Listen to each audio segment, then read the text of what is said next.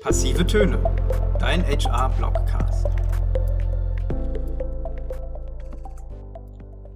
Herzlich willkommen zum Y-Apply Blogcast. Schön, dass ihr eingeschaltet habt.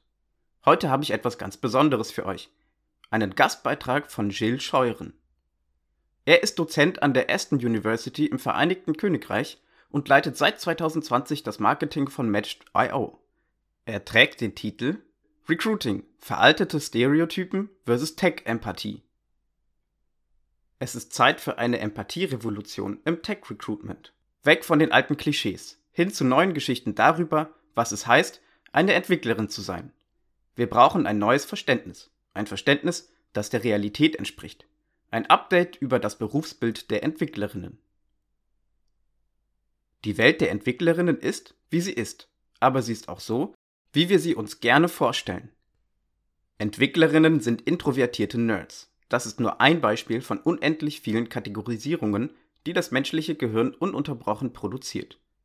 Durch die zahlreichen Entscheidungen, die wir täglich treffen, ist unser Gehirn auf Vereinfachung angewiesen. Dadurch laufen viele Entscheidungen und Vorgänge unbewusst und automatisiert ab. HR Today spricht von sogenannten kognitiven Verzerrungen. Hier ist beispielhaft das Stereotyping zu nennen. Wir müssen oft sehr schnell entscheiden, ob eine Person, die wir neu kennenlernen, vertrauenswürdig erscheint oder nicht. Sozialpsychologinnen haben herausgefunden, dass diese Bilder in der Regel nicht auf persönlichen Erfahrungen beruhen, sondern oftmals vom sozialen Umfeld oder der Gesellschaft übernommen werden. Und vielleicht sollten wir alle die Bilder, die wir über Entwicklerinnen und deren Job haben, hinterfragen. Denn, Achtung Spoiler-Alarm, Developerinnen sind auch nur ganz normale Menschen. Sie sind Ehefrau oder Familienvater, haben selbstverständlich ein Leben außerhalb ihres Berufs und sitzen nicht 24/7 vor dem PC. Der Job von Entwicklerinnen hat sich über die Jahre verändert. Die Anforderungen haben sich verändert. Die Sicht, wie Entwicklerinnen ihren Job sehen, hat sich verändert. Die Endgeräte werden immer stärker. Die Browser haben mehr Power. Alles soll in Echtzeit und auf Knopfdruck funktionieren. Dadurch verlagert sich das Ökosystem vermehrt ins Frontend, um komplexe Logiken darzustellen. Denn es reicht nicht mehr, dass der Code gut aussieht. Entwicklerinnen verstehen immer mehr, dass sie für die Kunden, die User und die Gesellschaft ein Problem lösen. Sie wollen die Anforderungen besser verstehen. Sie stellen Fragen, kommunizieren besser, sie lösen Probleme. Es reicht nicht mehr, nur gut entwickeln zu können.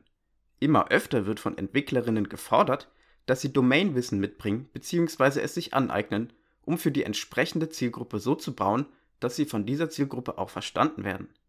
Bei einem Jobwechsel ist dies ein klarer Vorteil, den die Entwicklerin gegenüber anderen Mitstreitern haben kann.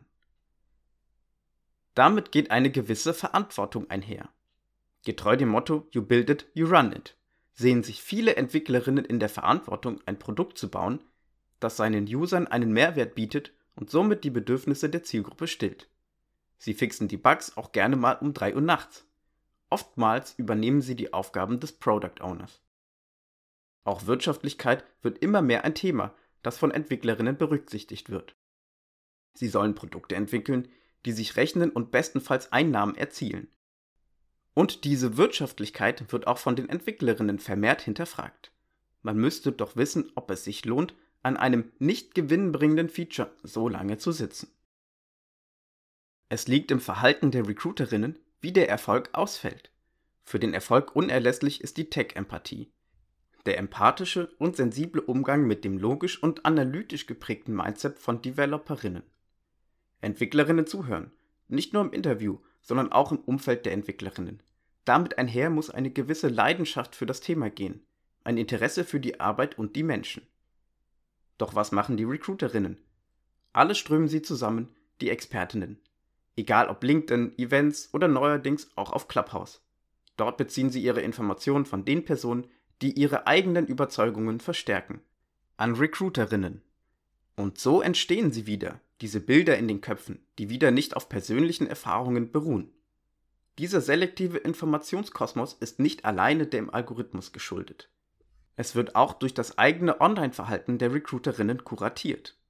Und obwohl sie ahnen, dass sie gerade nur tun, was alle tun, gefallen sie sich immer wieder in der Illusion, als einzige verstanden zu haben, wie der Hase läuft. Aber genau das ist die Krux bei der Sache. Sie tauschen sich untereinander statt mit den Entwicklerinnen aus. Es reicht nicht mehr, gewisse Begrifflichkeiten miteinander zu vergleichen. Und obwohl der Beruf als Entwicklerin nicht verallgemeinbar ist, sollte das Recruiting idealerweise eine Ahnung von der Methodik und dem Ökosystem haben. Das fordert ein stärkeres Verständnis seitens der Recruiterinnen, andernfalls kann schnell das Bild des oberflächlichen Matchings entstehen. Es wird immer eine Nähe, aber auch eine Distanz zu den Entwicklerinnen bestehen. Und diesen Widerspruch heißt es zu minimieren. Okay, was können wir aus Gilles Beitrag für unsere HR-Arbeit mitnehmen? Praktischerweise hat er direkt sechs Tipps für das Tech-Recruiting mitgebracht. Entwicklerinnen wollen erstens, dass Recruiterinnen Ahnung von Tech haben. Zweitens, dass das Angebot individuell auf sie zugeschnitten ist. Drittens, die Zügel selbst in der Hand haben. Viertens, nicht in eine Ecke gedrängt werden und die Übersicht behalten. Fünftens, sich gerne mehrere Angebote anschauen und dann das Beste für sich auswählen.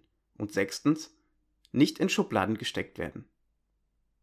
Nun haben wir wieder das Ende unserer heutigen Blogcast-Folge erreicht. Aber keine Sorge, nächste Woche haben wir den nächsten spannenden Artikel für euch. Hört gerne wieder rein.